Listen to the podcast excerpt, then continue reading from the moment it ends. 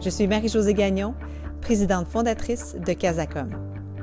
Mon équipe et moi avons pensé vous offrir des entrevues avec des experts en communication pour vous aider à trouver des solutions. Grâce à ces échanges, nous voulons éveiller chez vous les meilleures idées qui soient pour élever vos organisations. Et si cette pandémie nous rendait meilleurs? Eh bien, c'est le pari que nous faisons. Sur ce, je vous souhaite une bonne écoute.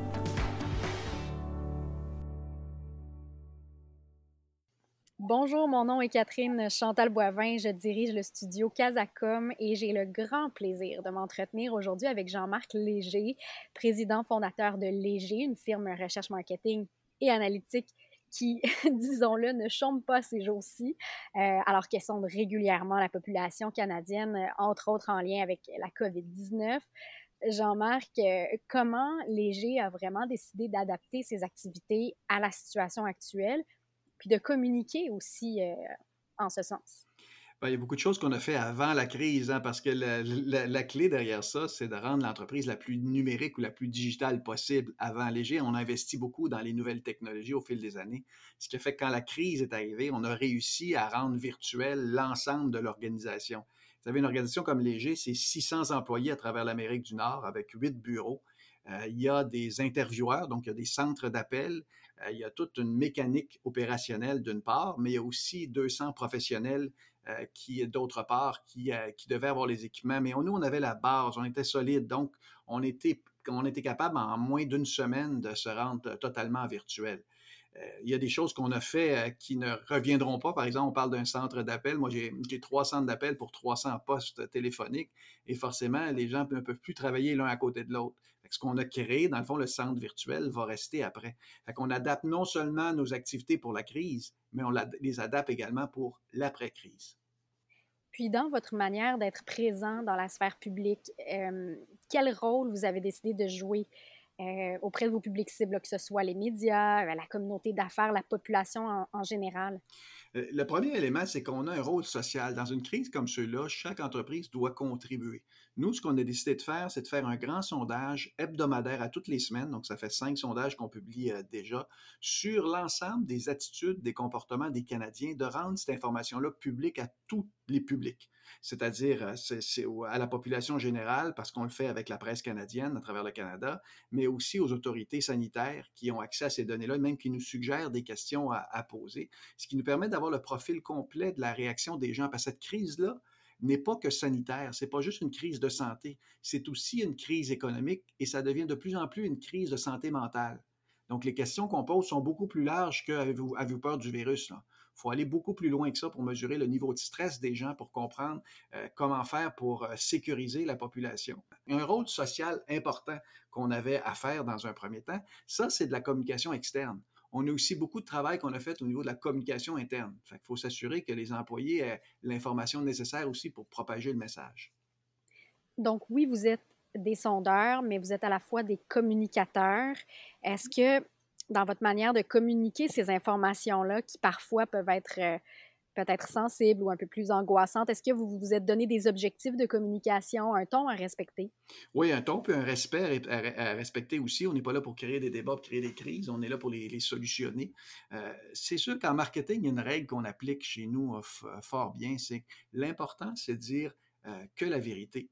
Seulement la vérité, mais pas nécessairement toute la vérité. Il y a de l'information, dans le fond, qu'on a, qu'on ne partage pas, mais ce qu'on partage doit être clair et solide.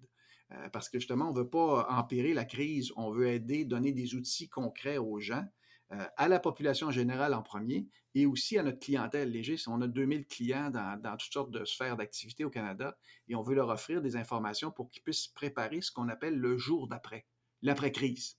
Euh, il y a certains secteurs de l'économie où ça va très, très bien, malgré la crise.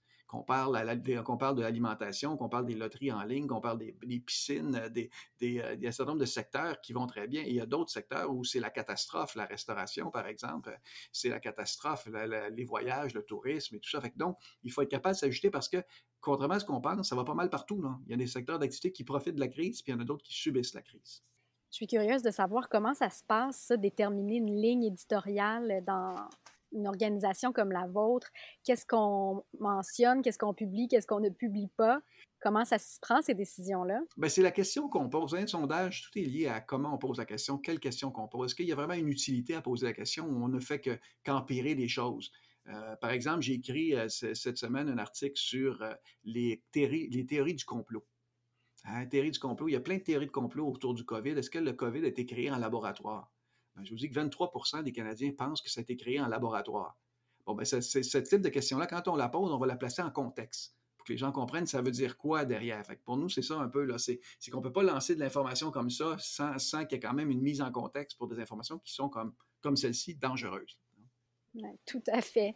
vous avez récemment réalisé un sondage euh, sur les comportements des consommateurs qui démontre clairement qu'ils sont changés par la crise et qui vont le demeurer. c'est quoi les grands constats de ce sondage-là? Oui, puis il y a plusieurs éléments. C'est une étude qu'on fait euh, pour les clients multi-clients. Je vais vous révéler euh, en confidentialité quelques informations ici euh, qui démontrent que le consommateur ne sera plus jamais le même. Par exemple, la, crise est un tremplin pour le numérique. Vous savez, il y a 18% des Canadiens qui ont utilisé, qui ont fait des transactions sur Internet pour la première fois de leur vie. C'est beaucoup, là. C'est presque un, consommateur sur cinq. Et 55% des gens qui ont fait soit pour la première fois ou qui ont augmenté euh, ils ont adopté plus de comportements qu'avant sur en ligne. Fait dans le fond, toutes les entreprises bien préparées sur, sur, euh, euh, Internet qui ont de la, du transactionnel ont profité de ça. Vous parlez de plus d'un consommateur sur deux qui en fait plus qu'avant. Mais il y a aussi d'autres réalités derrière. C'est que tout se passe par le mobile. Et ça, plusieurs entreprises ont de la difficulté à le comprendre. Ils se font un bon site Internet transactionnel, mais les gens, c'est par le mobile qu'ils entrent, qu'ils vont chercher l'information. Donc, il y a une adaptation à faire sur, euh, sur le mobile qui sont aussi euh, la deuxième tendance la plus importante.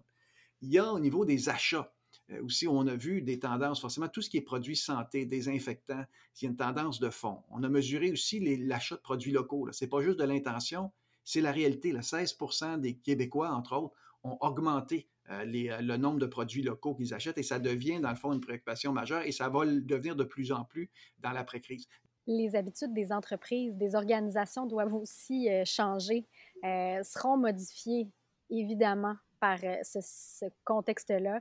vous travaillez, entre autres, au palmarès des entreprises les plus admirées, sur la réputation des entreprises. Comment vous pensez que la crise va changer ce palmarès-là? Puis qu'auront fait les entreprises qui vont se retrouver dans ce palmarès-là, le prochain, selon vous? C'est sûr que le, Québec et le Canada est en pause. La perception est en pause également au moment où on se parle. Les gens ont d'autres préoccupations. C'est comment les gens vont sortir de l'après-crise. Parce qu'il y a certaines entreprises qui vont faire des coupures, coupures de, c'est pas juste d'employés, mais de coupures de qualité de service, de suivi, euh, de service à la clientèle. Et ça, ça peut avoir un effet direct sur la réputation. Donc, à mon avis, la réputation n'est pas encore faite. Ça va prendre un certain nombre de semaines avant que ça, ça se fasse. Si j'avais un conseil pour les entreprises dès aujourd'hui, c'est de préparer la sortie de crise c'est le moment clé, là, où les gens vont être prêts à regarder ailleurs, vont être prêts à réévaluer leur façon de, de, consommer, leur façon de voir euh, l'économie québécoise, et c'est là que la réputation va se faire. Et beaucoup de choses qui changent. Hein. Euh, vous savez, par exemple, euh, on parle de, réputation externe, mais la réputation interne dans l'entreprise est là aussi. Il y aura une pression énorme à gérer le télétravail. Au moment où on se parle, vous avez un employé sur deux qui est en télétravail. Euh, c'est beaucoup, parce qu'on sait qu'il y a beaucoup de gens qui sont des cols bleus ou des manuels et tout ça qui ne peuvent pas faire de télétravail. Au global, dans, l'économie canadienne, un, travailleur sur deux est en télétravail et, euh, près, de 10% c'est pour la première fois qu'ils n'ont jamais fait de télétravail euh, de leur vie. Mais le plus ironique, c'est que 79% en sont satisfaits. vous avez une pression énorme de vos employés pour travailler à la maison. Et ça change la manière de gérer les choses. donc, y a une pression pour l'entreprise, il y aura une pression externe du marché, mais il y a aussi une pression interne des employés qui va faire que les entreprises vont devoir euh, s'adapter. Et la manière qu'ils vont s'adapter aura un effet direct sur la réputation. Non seulement la réputation externe, mais la réputation interne, qui est, à mon avis, le premier facteur de réputation. Si tes employés croient l'entreprise, les consommateurs vont le croire. Si tes employés ne croient pas l'entreprise, ça aura un effet négatif dans, dans, la population. La communication interne et externe est étroitement Oui, certainement. Et vous aussi, vous êtes une organisation, hein, Léger, donc euh, vous avez une réputation à, à conserver, à solidifier. Euh, donc, qu'est-ce que vous voudriez que les gens retiennent de vous et de comment vous avez agi pendant ce contexte-là? Ce qui est sûr que le, premier problème de communication qu'on a eu, c'est que les gens pensaient qu'on était fermé. Mais comme entreprise, on a opéré. Et là, tout d'un coup, on a vu le, déplacement du marché, euh, dans notre cas à nous, euh, vers des, qui était beaucoup plus marketing, vers des, des, des mandats qui étaient beaucoup plus d'affaires publiques. Là. Mais, mais, de façon générale, comme entreprise, vous voyez, c'est la même chose que je dis aux autres, c'est ce qu'on l'applique à nous, c'est un coordonné bien chaussé. On prépare aussi la sortie de crise. Qu'est-ce qu'on va offrir? On a développé toute une série d'études syndiquées pour permettre aux gens de comprendre. On rentre dans un nouveau monde, les gens ont besoin de repères. Et la donnée est primordiale. Ça, c'est mon métier à moi. Comment faire vivre la donnée? Qu'est-ce qui se passe vraiment au-delà des rumeurs, au-delà des anecdotes, des légendes urbaines? Comment le Québec change? Comment le Canada change? Parce que de façon générale, le consommateur change sa façon de penser. La conséquence, c'est qu'il va aussi changer sa façon de dépenser.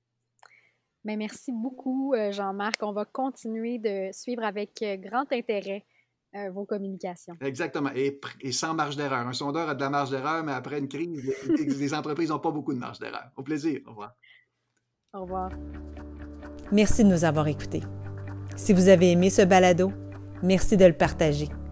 Si vous souhaitez échanger avec nous, n'hésitez pas à nous écrire. Et finalement, si vous cherchez d'autres réponses à vos questions, visitez notre centre de ressources sur la communication et la COVID-19 sur casacom.ca ou encore participez à nos webinaires chaque jeudi. Bon courage et à très bientôt.